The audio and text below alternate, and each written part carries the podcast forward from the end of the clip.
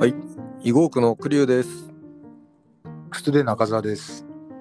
本日もよろしくお願いします。お願いします。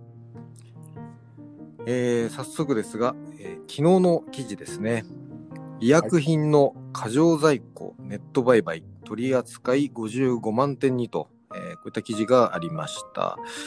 えーこれはあの医薬品の、えーまあ、薬局ですかね、商材薬局にある在庫を、えー売買できるようになったということだと思うんですけれども、はい。いかがでしょう？あのーまあ、薬局の経営って結構今、あのーえーこう、薬局のを取り巻くいろんな制度が、あのここ、えー数年、まあ、10年ほどですね、えー大きくこうあの変化してきてますので、はいあのーかなりこう経営的にも難しいあの立場に立たされている薬局が多いっていうのが、まず第一ですね。あそうなんですね。ええあの薬局ってやっぱりですね、あのこう薬剤を、えー医薬品をあの仕入れなきゃいけないので、はい。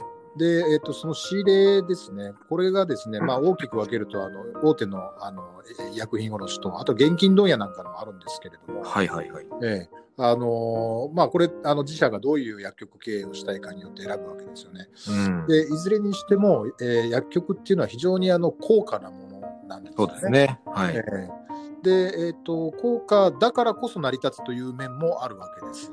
うんあのこれが今、ジェネリック医薬品なんかも出てきてますけれども、はい。ジェネリックばっかりだとですね、うん。あのなんていうのかな、あのやっぱりこう薬局経営上はですね、えーと利幅が薄くなってしまって、でだからといってこう医薬品の消費量がゴーンと増えるわけじゃないですから、そうですよね。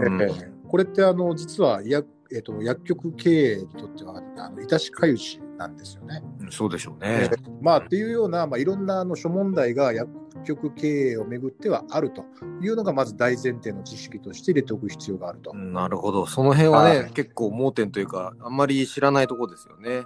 まあそうですよね。まあ、どんなあのビジネスでもね、多かれ少なかれあるとは思うんですけれども、うん。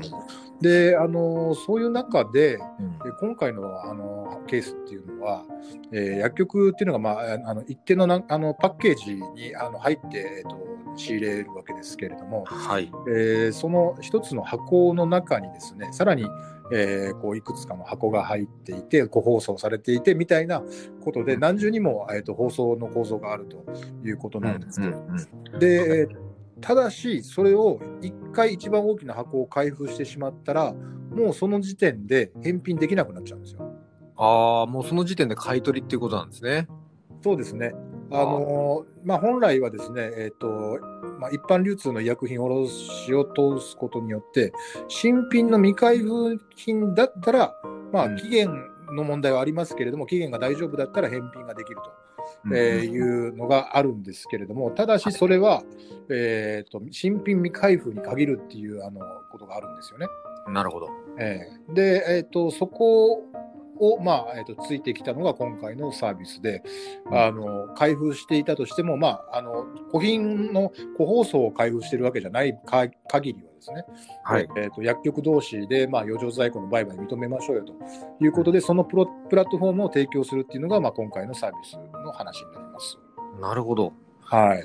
これはまあ、その、偽薬ですとか、まあ、その出品者がわからないっていうものを防ぐっていうのは、まあ、これは当然だとは思うんですけれども、え55万点っていうのは多いのか少ないのかっていうのもいまいちよくわからないんですが、もうこのすごい数だってことでよろしいんですかね。いや、あの、まだまだやっぱり、えっ、と、これ大手がですね、あの乗っかってくることによって、まあ、あの大きく、えっと、広がっていく可能性がありますけれども、はい。ただし、これがメジャーになってくると、もう一つ気をつけなきゃいけないのは、うん。えーこれまで新品未開封品じゃないと返品受け付けないと言ってきた、えー医薬品卸がですね、はい。あの自分たちが関わらない別の省流でそういう、えー余剰在庫のやり取りが行われているとなれば、うん。これはあの本来、えー自分たちから買ってもらうはずの医薬品が買ってもらえないということになって、売り上げが下がっていくということにもなっていくわけですね。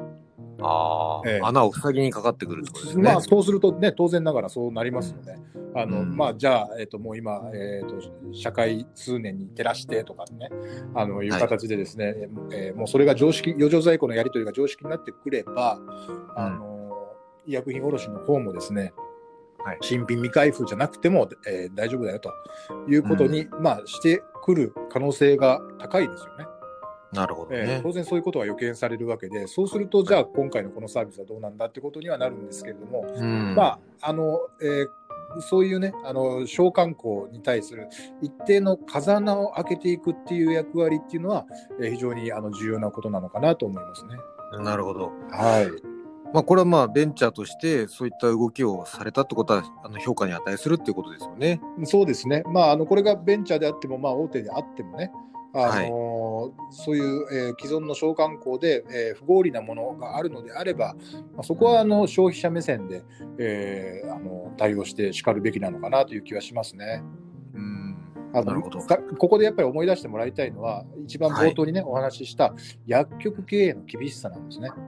うん。えーで薬局が厳しくなるとですね、まあ、我々あの、えー物流のニュースをまあ配信してますけれども、えーはい物流企業だってですねあの、えーそこの仕事してるとこう不安定になってくるわけですし運賃にも跳ね返ってきますしね、そうですね。えーまあ、いろんな問題あります。まあ、昨日も話しましたけど、結局、その拠点の問題もありますもんね。そうですね。うん。じゃあ、業界としては、まあ、不安定というか、今後どうなっていくかわからない部分もありながら、ある程度、その、方向性を考えながら動いてるっていうことですね。そうですね。ただ、まあ、うん。ちょっと心配なのはね、あの、はい。品質の担保、ここがあのきちんと行われるようにしないと、うん。薬局経営って薬局だけで単体で行われてるわけじゃなくて、あのうん。病院とか医薬品卸とかいろんな重要なパートナーがいるので、そうですね。えーそうですね。あのうんまあ、そういうところでですねきちんとあの品質を確保するあの仕掛けっていうのがセットになっているのであれば問題ないんじゃなかろうかと思いますね。わかりました。はい、はい。よくわかりました。ありがとうございます。はい、ありがとうございます。